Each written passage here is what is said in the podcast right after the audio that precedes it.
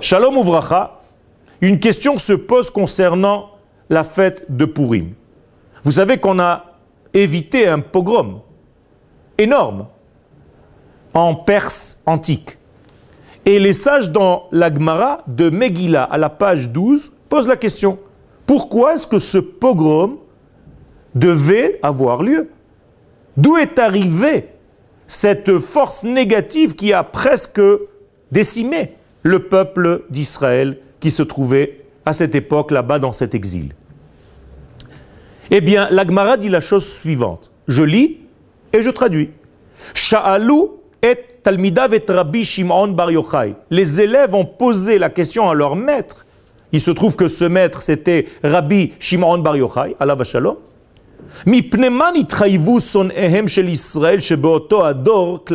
Pourquoi est-ce que le peuple d'Israël de cette époque devait subir ce qu'il devait subir par rapport à toute cette calamité, à tout ce pogrom qui a presque eu lieu, je le rappelle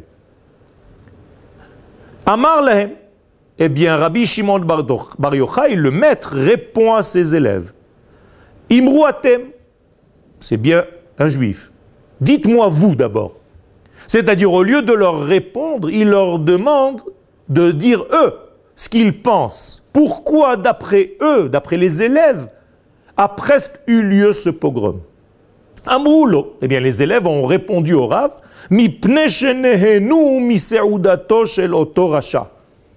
parce que, à cette époque-là, le peuple d'Israël a profité, s'est délecté du repas de ce fameux rachat. Il y a quelque chose de très profond là-dedans. Ça veut dire que, d'après les élèves de Rabbi Shimon Bar Yochai qui se sont abreuvés de sa Torah, les élèves ont compris que l'essence même de la faute qui a presque fait venir ce pogrom sur Israël, c'est qu'Israël n'avait pas compris le sens de l'histoire, qu'ils étaient restés en exil alors que la Géoula était déjà en train de s'opérer devant leurs yeux. Et non seulement ils étaient restés en exil, ils mangeaient cachère, ils mangeaient tout, ils buvaient tout, ils étaient tranquilles. kadat en Ce sont des juifs religieux.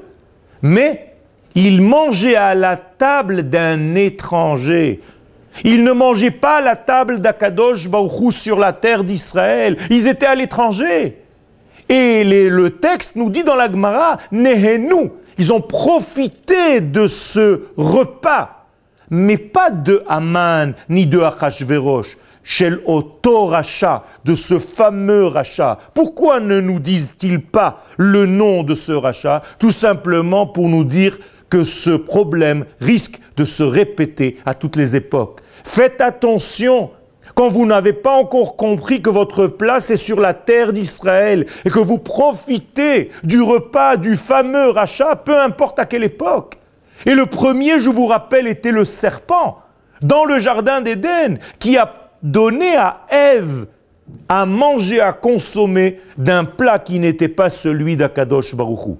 Eh bien, la, le tikkun, la réparation de ce mal, c'est tout simplement de prendre conscience que nous avons une terre et que sur la terre d'Israël, le peuple juif doit vivre pour manger, pour consommer à la table du roi de l'univers. Todarabah.